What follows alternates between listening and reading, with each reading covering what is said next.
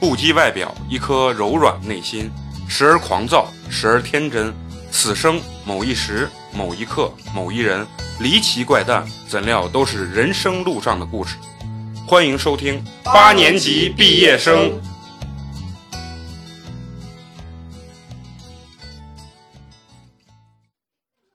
啊大家好，欢迎收听我们新的一期八年级毕业生。我依旧是你们的哈佛校友美工，你们好吗？这一期呢，我们会接着上一期的话题，和我们的小贺呢继续聊聊他在美国留学的生活。咱聊这么多之后呢，主要我觉得重点就是想聊聊他考伯克利的这个过程。这个其实是很多人就想知道的，因为你看，做对于我来说，我完全不了解的是什么。我在国内上的高中，我现在就想，哎，我学习特别牛逼，我他妈想考哈佛、牛津。我觉得这个门路、这个道是怎么去走？首先就是你考美国的话，考这种专科学校啊，和考正常那种综合大学还是有一点区别的。对，就我先说，就是考我们学校嘛，就一个音乐学院，我当时是因为报了四所音乐学院，同时报的，所以基本上申请都差不多。就其实就是，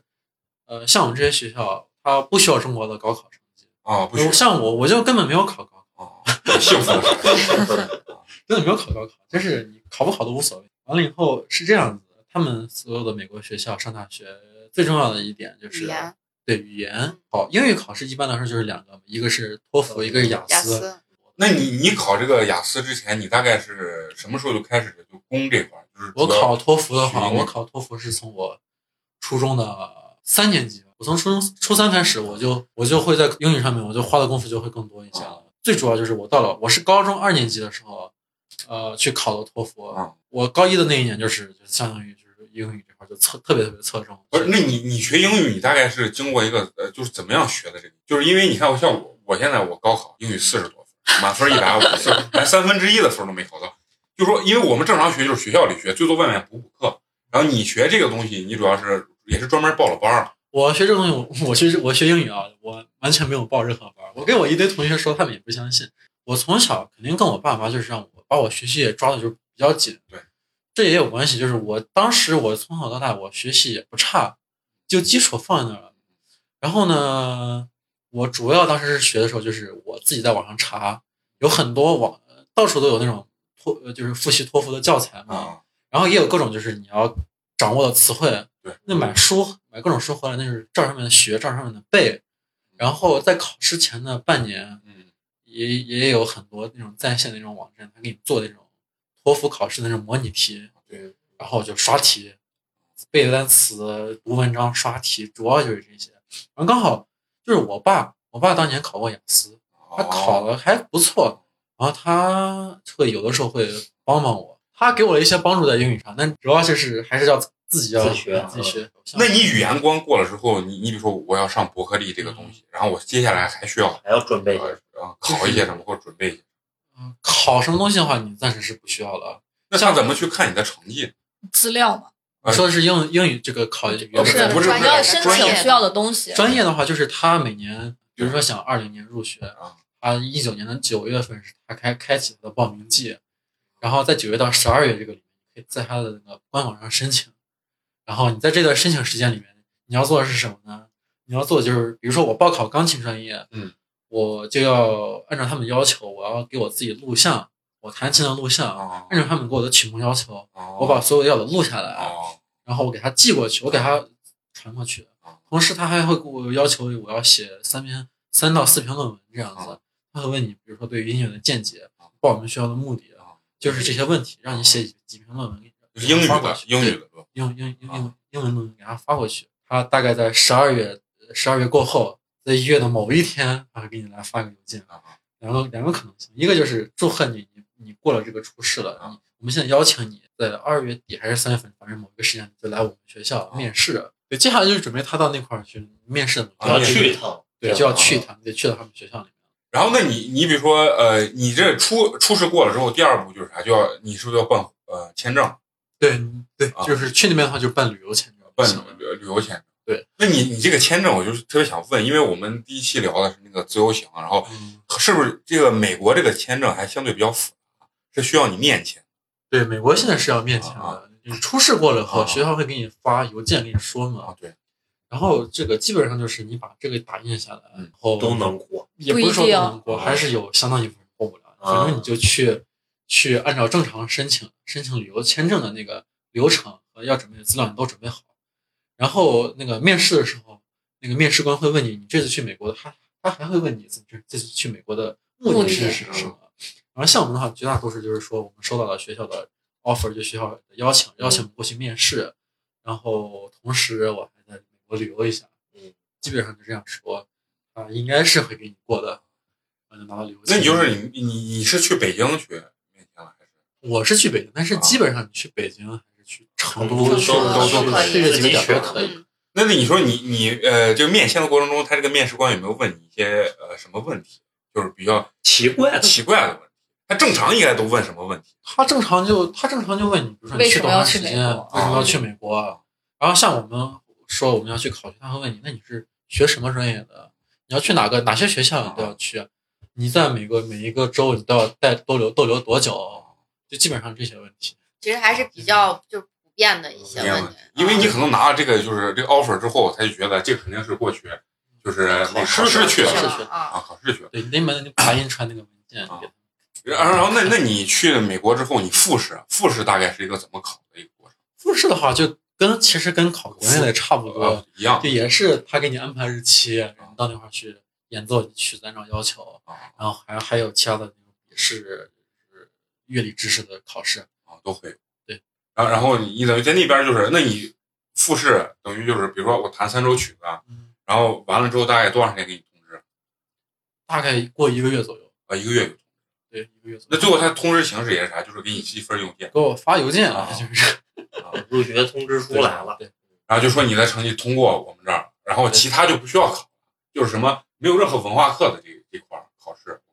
对，就对于我们来说啊是是这样，其实好像综合大学的也也嗯是，就是你综合大学大部分有一个叫 SAT，啊就是他们美国人也很多也要考这个，说是考就综合相当于学校美国的高考，对，嗯对，相当于美国高考。同时，你还要就写几篇就是比较大的那个 essay 就论文。他们有有一个美国那个统一的那个对这个 s 呃对对这个论文的名字，我现在想不起来了。但是基本基本上考所有的那个综合大学，你都要都要递交这个论文。这个论文也是他考核你的一个很大的一个一个一个方面，看这个论文里面的内容。那你你最后弄这，我我看好多人留学都是找中介，你这个就是全程是你跟人家学校那边直接接触，对我是直接在学校的官网上一步一步往后往往后走后往后走的，跟学校直接联系。啊就是确实是就找中介能省省很多功夫，但是就是中介也比较贵，而且我自己仔细看了一下，你自己申请也不是也不也不没那么麻烦，就你一步一步往后走。然后当当然就是有有时候碰到问题，比如说我给他我给学校递交过了一个文件，比如说成绩单，学校突然过了一段时间说是你再不给我递交成绩单你就过期了。然后我说那我已经递交过了，你看一看。就这种问题会有，但是它总的来说没有那么的麻烦。没有那么就是你正常咱们自己申请是没有任何问题的，但是就是中介的存在就是很多人觉得可能太麻烦了，可能嗯很多人觉得太麻啊烦，了，而且还有一个就是综合性大学，像他们艺术性学校的话，它没有那个成绩的要求，就不用考绩点。你像综合性大学的话，你要申请的话，人家是要求你成绩绩点的。 GPA 就这个就是呃，每个学校不一样，你要求你比如说平均分儿多少分啊，儿，就这是个你就在高中的时候一个成绩对。但是高我中们学校也和大问我要了这哦个东西，录取的时候他也问我问我们要，对他不以这个为准，他是什么？有些学校比如说你必须得在一个准确数字之上，他才考虑再录取你。对啊然后像我们学校，你不管多高，哪怕你零，你如果专业特别牛逼，他会直接二话不说他录取你。然后你如果专业一般有有好跟好几个人专业差不多的话，他他就可看能第二条对要件参考他那个啊参考成绩那个 GPA 谁高他。那你比如说你参加过是国内的这这这全国性的比赛得第一名，这个东西他肯定也你他啊也他会问你要，就是他在你申请，像我申请音乐学院，他会问，他让我提交说是你就是你参加过的什么比赛或者是艺术活动的这个经历都给我们发过来，啊，我们要我们要看。就可能国外对这个东西应该也是比较在意的。就国对他们很其实重视很在这些很在意你参加过的实践这方面的活动。那你等于复试过完以后，那边给你发 offer，你就等于就等着就入学了。我就等于被他们录取了啊，然后在这之前只差最后一个一个一个一个步骤了，啊就是拿着那个录取通知去办学生签证。啊哦有很多学生在这块儿人家不卡给住了对不给通啊不给通过，不给通过的原因是啥？是中国卡还是美国卡？就是美中国美就是国就美国的大使馆在这边就就觉得他觉得你这人不行，就政审过不了，说白了对，就是你是是申请学生签签证，人家不给你，我那天其实也都特别悬，我去，我拿着我的录取通知书，我过去。我那天早上我去的很早，在我排队前面大概有五六个人，我是那那一整队唯一一个通过的人。我操！那我前面几个全都被拒了，我不知道他们啥啥原因啊。但是有学生，也有过去工作的，也有过去旅游的，都拒了。全部就是无一例外全拒完了。你就很紧张了。当我时就很慌。嗯那最我后差点他问你什么问题啊？他问我，他问我很长时间，他还问我，他问我你那你是学钢琴的吗？我说对，你钢琴学多少年？我说十二年，因为当时刚好十二年，我刚好那个窗口是两个人，他们俩商量了很久很久很久，我操！两个人对视了很久，拿着我的文件一张一张看很久，然后一会儿表情放松，一会儿微笑，一会儿微笑，一会儿眉头紧皱。两个人在快速的嘴里面在商讨什么问题，我就那个慌慌的不得了。慌的一逼，我操！啊然呃后过了很久很久，他们说是你就全完全完事儿了，等着吧，等着拿你护照吧。啊，拿着全拿完着事签儿证，，他然后那些面试官他全都不跟你说你被通过了，啊他就我知道说好完事儿你可以走了，完了以后你领护照，他跟你聊一句这话，哦然后我还会我所有人基本都问他那我是过了吗？他还是不说你过了，他说是你已哦经你已经全完事儿了，啊，就基本上他他就让是你走就行了。美签本身就是一个随机性特别大的签，啊对嗯是的。就看他们签面试官的心情。对因为对他看你看他顺不顺眼，对，因为我有一个同学，就像他们是去上学办签证，我有一个同学已经在那儿上了两年学，啊还他妈被他中间回来一也是回，然后他再去，嗯第一次被拒去了，嗯，然后第二次他申的时候才过，他就觉得像这种情况，就因为他当时给拒的理由是说他学的这个专业有点危险，他学材料材料的就有哦点危险，然后他申了两次，最后才过。现在，而且现在美国好像有很多就是所谓的有些高精尖的不让咱学，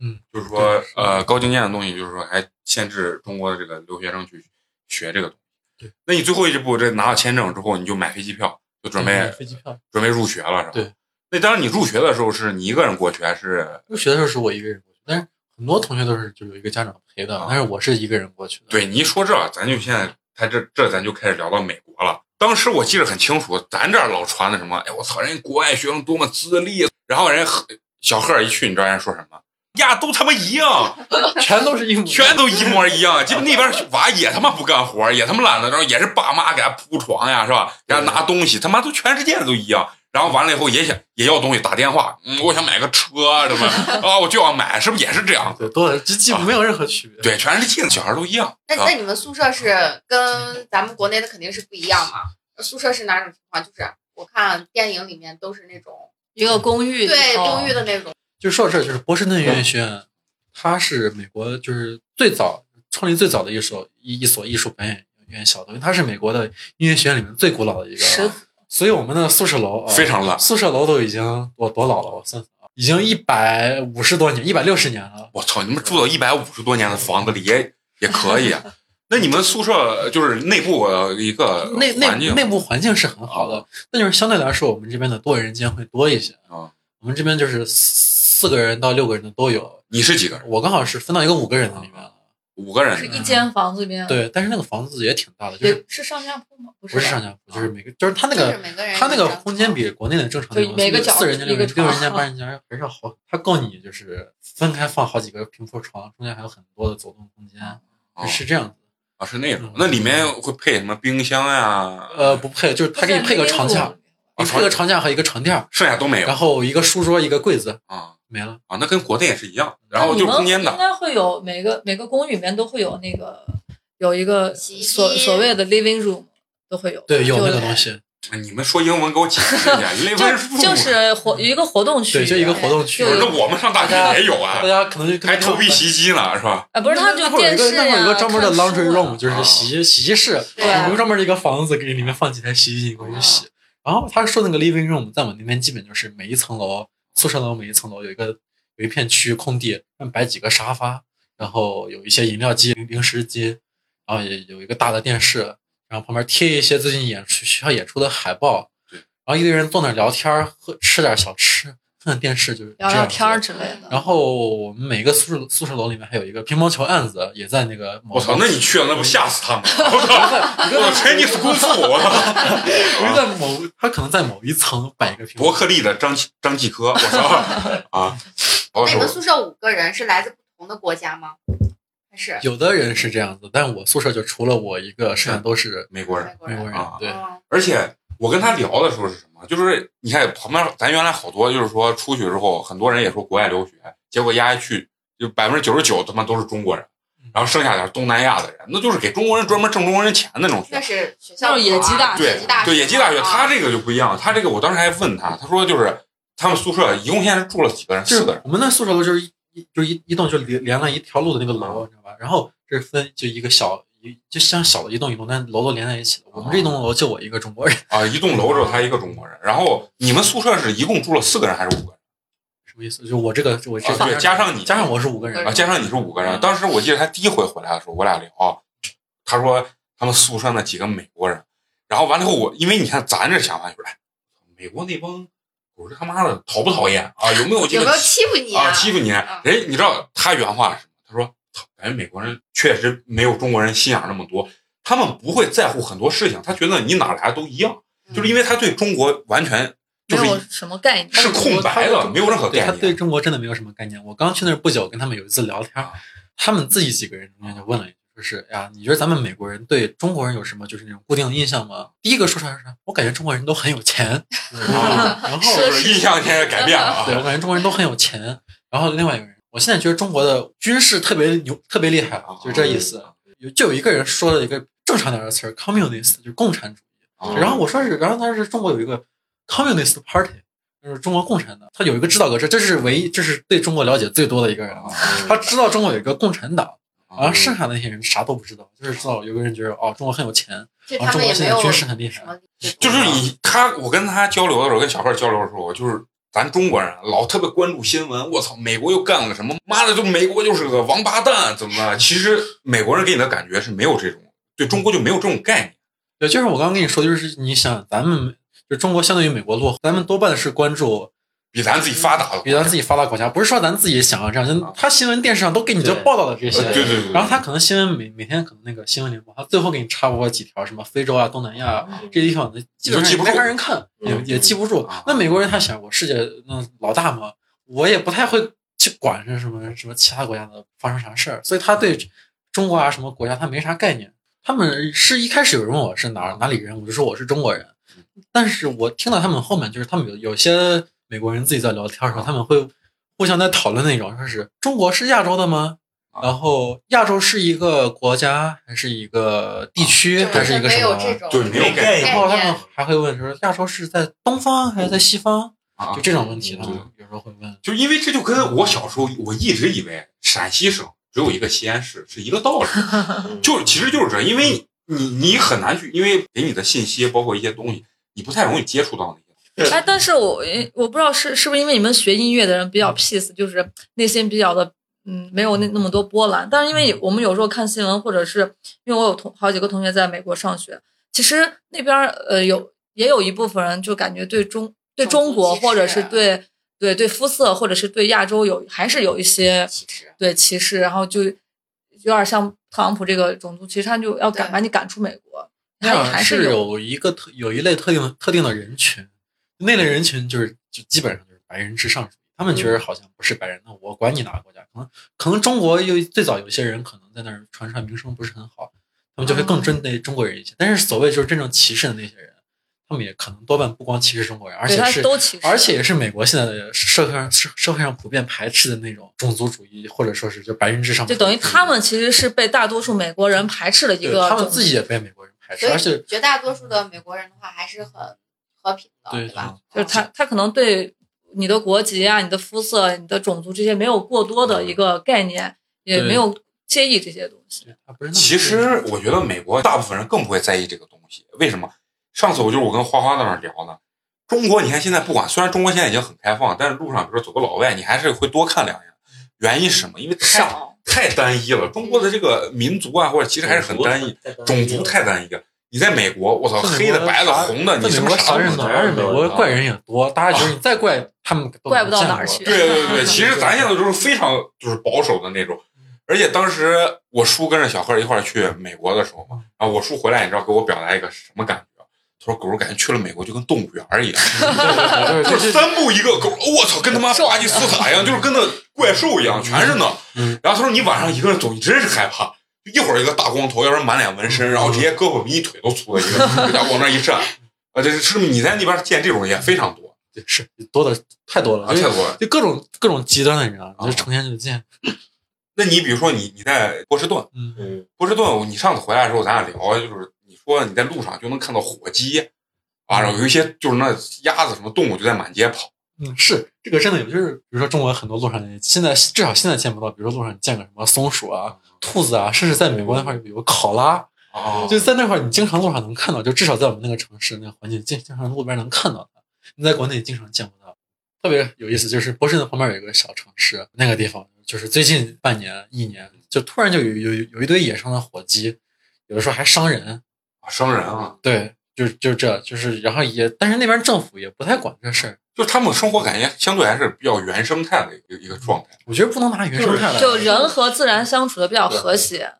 这是跟这是跟城市有关系，还是就是你比如说你去华盛顿或者纽约的话，它那就不不会，不是那我觉绝得对我不会。 我觉得你，但我我不知道，但我感觉啊，你就算去个什么，就算呃去个什么华盛顿或者其他城市，你路上突然跑过去个火鸡，就不像中国说是一堆人我一很惊脸，不是一中国你想就是突然好几只火鸡，一堆人拿手机拍，先给你手抖音上先传一波。外国人看到这，你知道他们是啥吗？就跟他们看到那种各种怪胎一样，看到了啊，当啥当啥事没有就走过去了。那你他们觉得这火鸡又没来咬我，我管它干啥？他们很多都是这，就是啊，看到怪人，看到怪东西，看到怪动物，只要不影响到我，我我不管它，它爱咋样咋样。美国的就是怪咖还是太多，对，然后还有一个就是在我们我有的州不一样啊，但是在我们那个州，你要敢路上这种野生动物，你要敢杀啊，那坐牢了呀。啊，坐牢了对，但是就算他不这样的话啊，也没几个人会去动。啊，嗯就是人家可能就是本身人家就想营造出一种这种氛围啊，就是说自然跟人相对来说比较贴近这种感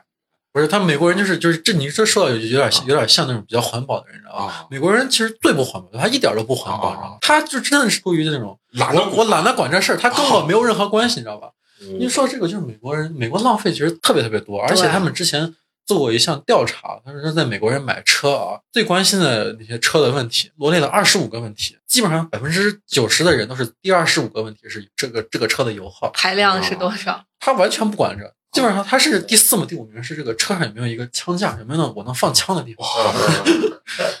哎，那那就是你在美国待，呃，现在目前是大呃大一刚上完嘛，是吧？。对，那一个。那你你你待这一年，就是你见的最怪的咖是一个什么怪咖？我现在有点想不起来，因为我也见到有点多了，所以他妈的，我觉得你这被同化了是吧？ 就是你，你现在回中国，你是不是这又待了两三个月了？就是你想想，就是你觉得最最他妈怪，就是这跟怪物一样。就是我，我特别能想到他们对打扮啊或者什因为么。打扮怪的确实多到我想不起来，但是我能感觉就是哪些哪一哪一类人啊，在中国看上去是最怪的。就在我们那个地方，它刚好是一个就是对同性恋特别开放的一个地方，所以你经常能看街上他妈两个肌肉男嗯啊，然后其中一个男的就打扮的比较正常，另外一个人穿一身紧身衣，啊，然后可能还带个那种牛仔那种背带裤，然后穿上了就紧身衣上再套一个那个，完了以后抹上口红，然后戴上假发，有的还戴上那种金色或者粉色那种假发，啊真的真的就是这样。然后然后 Lady 然后画上 Boy 画上眼影啊，什么东西，说话就故意那种把腔调掐的贼细，特别细，跟那个男旁边那个男的挽路上挽着手走路，然后有时候。等个红灯，在这走路过马路，等个红灯，两个人再搂过来啊，kiss，然后再亲一下，就这种，我觉得应该在国内算是在就是特别怪的那种，就非常怪。也是 国内其实也有这种，就是呃，就你刚说的什么 Lady boy 哎，Lady Boy，但是有一个什么，他们都只是私下自己对哎是啊然后拍你说像拍点像照我们那片边就是像啥，就是你就想象一下那个场景啊，一个一个男的啊，反正俩旁肌边有肉，男，跟我比腿都粗。 然后有有一个肌两个肌肉男在一块儿，有其中一个肌肉男浑身女装，然后浓妆艳抹，然后跟另外一个普通肌肉男在就在街上热吻，你能想象 这个？你能想象这个？那那别人的眼光呢？是觉得我操，这特别没奇没有怪，人偷理偷拍他还是也没人管，根本没人管，就是我就跟你跟他说们。看见火鸡就是是一样的。对，就是一模一样，就是大家上下班的时候，就那些人，就基本上谈上恋爱，就是出来浪漫来了啊。但大家都是上下班，然后都啊大家从旁边走，保证没有人会多看他一眼。我跟你说，就是还是文化特别的那个开放，包包容容性性很强特别包容性强。嗯，那你说，呃，就是美国这种大学，尤其还学音乐的，那他学生这块儿对学生的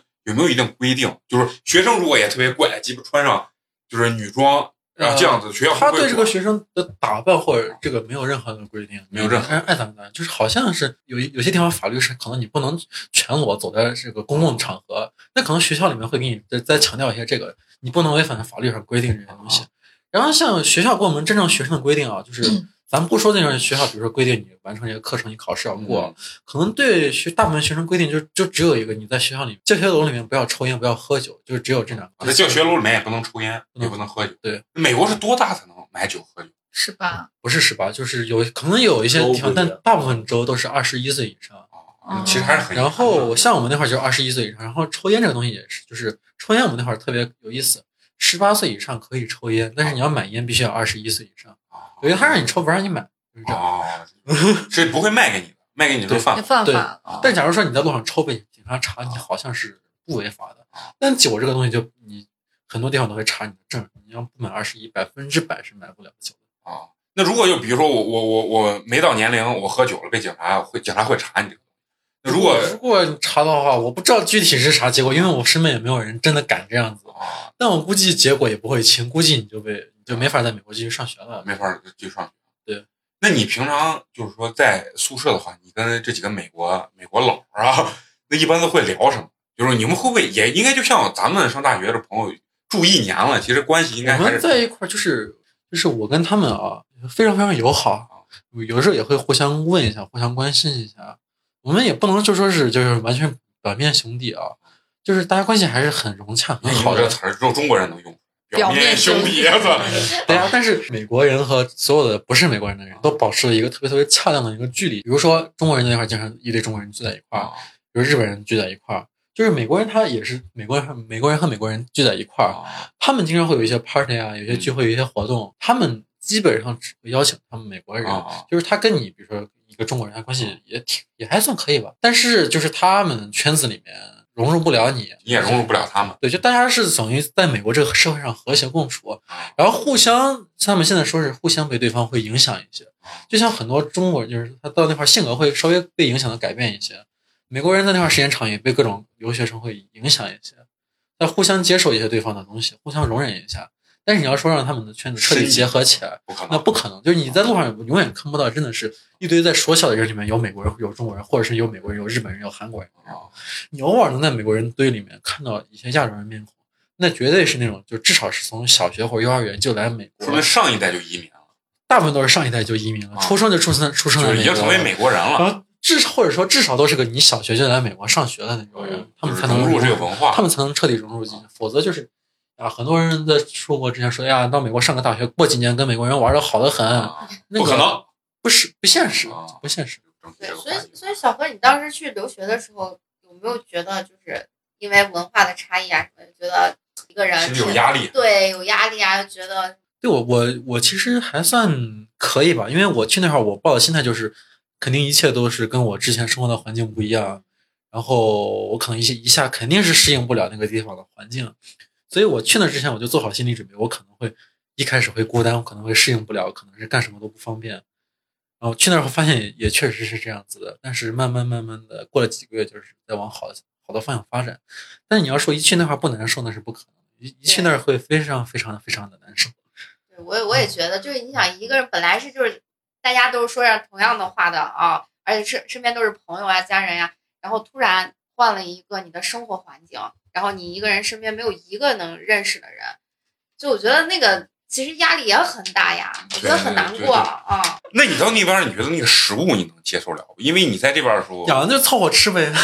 但是你在中国的时候，呃，你爸你妈可说你是特别爱吃这种偏西餐类的这种东西。那现在不存在了，但是真正去那边儿，他们那种正统的这种西餐，你还是有点吃不不过。是就是刚刚你就是吃几顿，其实也就就那样，还能吃得下去。但是你要让你连续好几天吃呢，我没在我没在那见哪个中国人能受得了的。就是你还是会想米饭呀、面条这种东西。所以我就说那块儿也有商家就特别特别的牛逼啊，在我们学校正对门儿啊有一家中餐啊，馆，中餐馆有一家面馆儿，啊，就是是哪儿的人开的？你去吃过吗？我去吃，是中国人我吗经我经常去那儿吃，啊他们都是中国人，但他们是有嗯点像嗯是南方他们他们就是呃是是基本是南方那边儿，但他们是老上一代呃老一辈儿已就是经过去就了是已经过去了啊。嗯，那他们会说中文吗？会说中文。会说中文。对，那大概就是比如说一份儿呃，就盖浇饭这个大概呃售价是多少钱？十美元左右。十美元，那其实也很，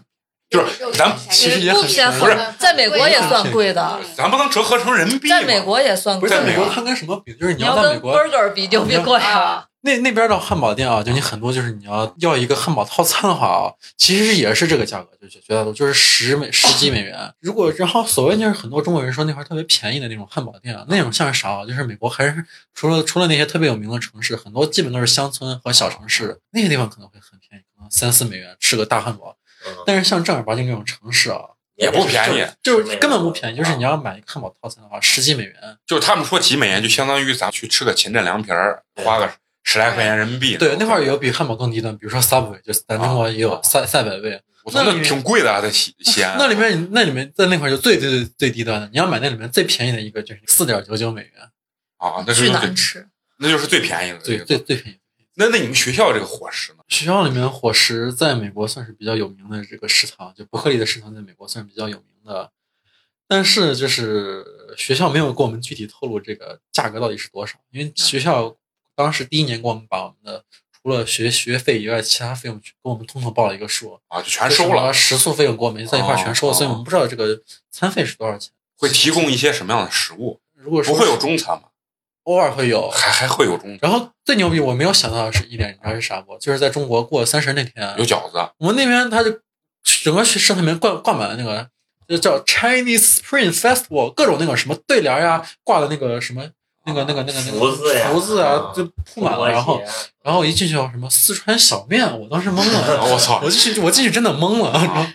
其实中国这个美那食，整个我伯克利，呃，你们这个音乐学院有多少中国人？你咱光咱知道就是王源儿，王源 儿就俩了。啊王源儿应该还没去了吧？他就是下一季他就过去了哦，我不知道具具体的数字，但是嗯不太多整个伯克利的不话，太多。啊整个伯克利的话不会少，但是就是也不是说那种像很多学校多到了，就是你一出门嗯全他妈是中国人，对嗯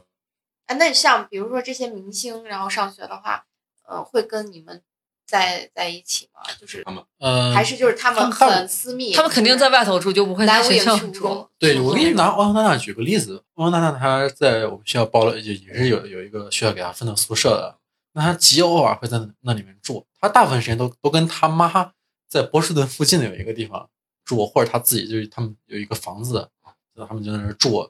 她上平课的话，她对大大大家其实态度还挺好的。我但是在美国，就除了中国人，其他人也不别人也认识。不对，是就啊就是他在中国人里面对我们还挺好。就是我有一个同学也是个中国人，跟他有一节课同一个班上，他跟人家打招呼啊，第一次打招呼呢，人家跟他认识了一下，后面每次打招呼聊聊天上，人家也还态度还就是他态度还算可以，不装，逼啊。就是不会摆架子。那我是特别想了解那个啥，啊就是美国学生这块儿，他学习的这个整个状态跟中国学生区别大不大？我觉得吧，就是美国学校里面，就是每个人的目的都不一样，每个人专业也不一样嗯。有的人可能，比如说在我们学校来个录音工程这个专业里面，基本上所有的人都是那种技术派的学霸，就那种学习贼努力，平常专业特别特别努力，然后啥知识都懂，学霸级。然后像这种就真的认定这门将来成为一个大神，啊别人录音啥都找我去，我可以自己，哦我可以自己创建工作室，我将来拿这个能发财。还有一部分人就是就就来我就来镀个金，我就挂个牌，我在这儿，然后他来这儿每天就玩儿，啥也不管。啊就考试挂两门科，不被退学就行。这种人也大有人在。还有那种，比如说有人搞个流行唱歌的，他也不管，我不管你美国上，他也他就不管美国什么 GPA 的那个分儿，他就是搞人脉，狂交朋友，可能跟学校里面一大半人都认识。哦就是也每有个人的目的都不一样，所以就是对总体就是有很多那种跟国内的大部分学生状态差不多的人。对，然后美国大学跟中国不一样，就是至少我们那会儿有有那种四十来岁的学生。哦三十来岁、五十来岁、六十来岁的学生上个本科在那儿，哎，那你在这儿上一年之中，你有没有就是比如说平常放假逛街啊，或者融入一下美国人这个日常的这种生活状态？比如说你们这个州，因为美国枪支都是合法在我们这个州一般人是不能拿枪的，然后哦一般人是不能拿枪。对。然后那个呃，这个州大麻是合法对这个州对对于美国人是合法的，对于美国人是合法的，对其他的种族人不行，就的，国对国反籍正我们只要国籍不是美国就不行。不行。那那他们这个大麻合法是平常你在一些酒吧夜店都能看见有人去这吸这就食。已经不光它合法到了，就是不是光酒店酒酒酒店呃酒吧酒吧夜店，路上经常能闻到味儿，经常路上能看到有人站在路边就抽。啊，它是合法抽也合法卖对，不是合法卖卖我我不知道它是咋卖的，但是反嗯正啊合法抽是肯定是合法的。啊，就是我我宿舍和就是我们那个食堂那个楼中间有一条隔了好好几条路，其中最近的一条路啊，我们管它叫大麻一条街，就是你任何时间段从那儿往过走都能闻到一股大麻味儿，你要一看就是路边各种抽，嗯，啊就是还是很多。啊就是比大多数人想象的还要更普及一些，更普及一些，就是非常合法化。对，非常非常合法化。那那那你在这一年中，就是你们那周围有没有发生这种枪击案没有，啊？没有啊，就还就真是嗯的你你是走在这个路上，你觉得美国给你的这种安全感？你像其实在中国，你一大晚上十一二点你出去，你一个女生其实相对来说还是觉得很安全。对，就是在美国每个州的情况也非常非常不一样的，就是在我们这个州就是马萨诸塞州，他们有很多人叫麻省，然后尤其是个波士顿，又是嗯麻省理工是不是就在这个？麻省理工离我们离我学校坐车十分钟，哦，嗯，他好学校都他妈在一块哈儿。佛离我那儿坐车二十分钟，我操，你这哦，原来哦我们学校哦，对对 对，我们学校跟你们学校离得很近嘛。好啊，对，下学期见，下学期见，啊，对对对对，然后那枪支这块儿，其实给你的安全感还是比较比较强的，是吧？因为你们那儿都是类似于一个大学城那种感觉。我们那附近也不是大学，就是你在美国，哪怕附近很多大学，你感觉不到大学城，它它是又没有开放又没有式的校园，又没有嗯什么栅栏，就是开放式，就几栋哦楼，有有的时候好几栋校校校园楼中间隔个什么人家的公司楼啊，就这种很嗯多。所以你要说靠校园给你营营造安全感，这个是不存在的，就是只有只能说社会来给你一个安全感。那你觉得那个社会的稳定性跟这种安全感强不强？就跟中国比，我觉得跟中国比，没有中国强。没有中国，就是我在我们那边，虽因为说就都是怪咖。我操，我就这就是另外一个，就是在我们那个城市啊，虽说就没有什么枪击案，但是就是成天的那种犯罪还是特别特别高。就是我们学校啊，那附近这一片算是还算是一个小的一个比较繁华的一个区域啊，每天的警车啊来回巡逻都多的都不像啥，就那啊。一会儿学校给我们发个邮件说，你现在不要去学校对面哪个哪个商店买东西。那会儿刚好有有一起持刀抢劫案，刚哪块哪块哪哪块发生了什么什么打架流血什么事件，不要往那边走。现在警方封锁地区，就这种这种啊，有的时候一天好几个，有的时候都有。啊所以就是说，没有在我们那块儿没有特别大规模致命性的案件，但是你要说真说多安全，肯定比不上在国内待着。因为美国一九年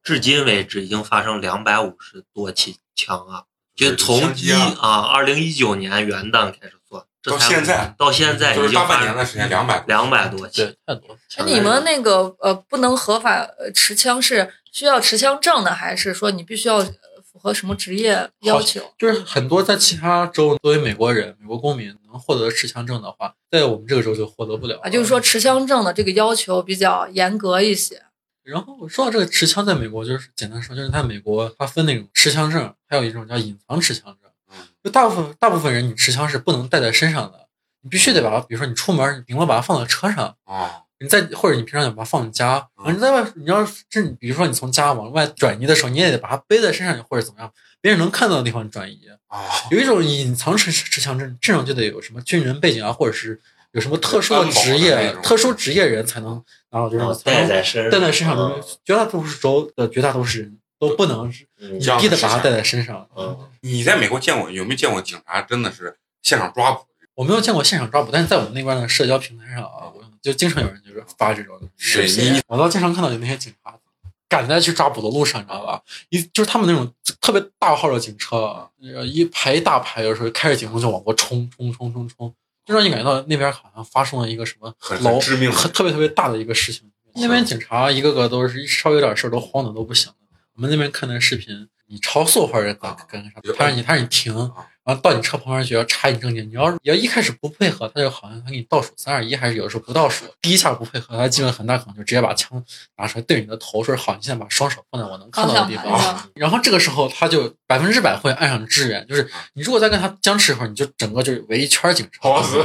真的是围一圈儿警车，真的是这样。然后，然后这个时候会下来啊，什么拿着那种散弹枪的人，或者拿着真的是拿着步枪的人，就会真的是指着你实枪实弹的，就这个这个啊！这个这个是毫不夸张的。其实相对来说，可能就是美国这块儿资源、社会资源还是更加丰富。他抓捕一个东西的时候，他可能会立刻出现很多这种警力资那源。你想，老百姓都不是他只都是有可能有枪，他如果不他是拿把这枪个对社着会你，资源分，他是把社会资源分配在这一片。因为你想，警察的那个那危那职业危险性不不不比中国这些警察要大得多了呀。对对对，因为都有枪这个。就有个交通上面的东西，就它啊嗯，就是美国它的法律里面，就是你要敢在公共区域啊，不管是在路上还是在什么地方，你敢装监控啊，绝绝大多数都是违法的。光监控就是违法。对，在美国所有的高速公路上，你看不到任何的监控摄像头，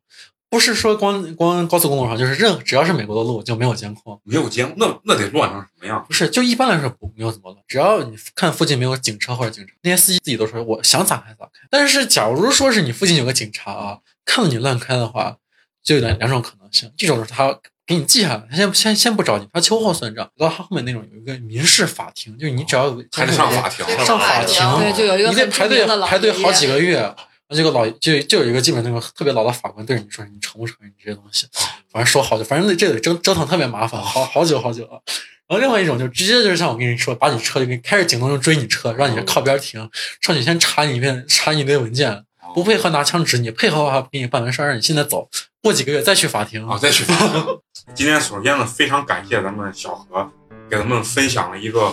我觉得咱们非常难以体验到的一个人生吧。那最后呢，也要祝愿我们的小贺呢，能早日成为下一个郎朗和李云迪。我就祝我们八年级电台早日成功达到一亿粉丝。啊好，对对对，厉害厉害厉害。好，呃，小贺这个经纪人的这个职位我已经预约了，好不好？啊、那咱们这期就这样，然后咱们下期见，拜拜。拜拜。最后呢，我还要说一下咱们的互动方式，要关注我们的微信公众号，搜索“八年级毕业生巴士数字的八”。好，就这样，下期见。